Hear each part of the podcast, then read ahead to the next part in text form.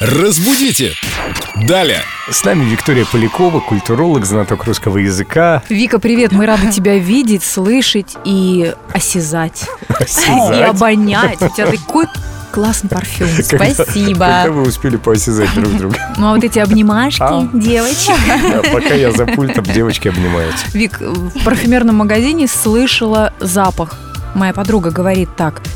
Это вообще уместно, это правильно. Это вообще нормально? На ушах у Говорит. нее обонятельные, что там, какие-то органы. Ну, может быть, она действительно запах воспринимает ушами? В целом стилистически нейтральный вариант все же чувствовать запах, потому что мы вот его слышим не ухом, а чувствуем обоняем его. Но в разговорном стиле, да, можно говорить, что слышу запах такими вот своими ушками в носу. Или не слышу, как сейчас, тоже веяние времени. А мне очень понравилось выражение про вкус. Вам кажется, что вы потеряли вкус? Да у вас его и не было.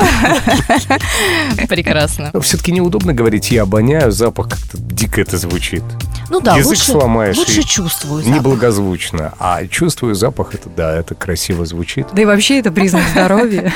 Ну что, будем здоровы. Будем здоровы. Послушаем запахи. Тост Разбудите! Далее!